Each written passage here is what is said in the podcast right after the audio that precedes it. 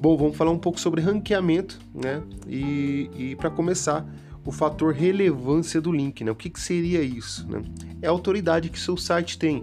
Né? Quanto maior o número de sites externos, de referências externas, né, que estiverem apontando para o seu site, né, mais o Google vai entender que seu site é um site relevante e aí melhor vai ser a performance dele no ranqueamento. Né? O que, que você pode fazer para melhorar isso? Né? Você pode cadastrar o seu site nesses sites apontadores, sabe, sites apontadores de negócios. Você vai lá e cadastra o link do seu site né? E aí quando o usuário estiver navegando nesses sites e ele clicar ali naquele link, ele vai ser direcionado de forma externa, né, para dentro do seu site.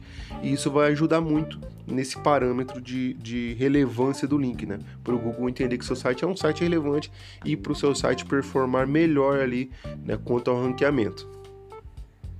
Thank you.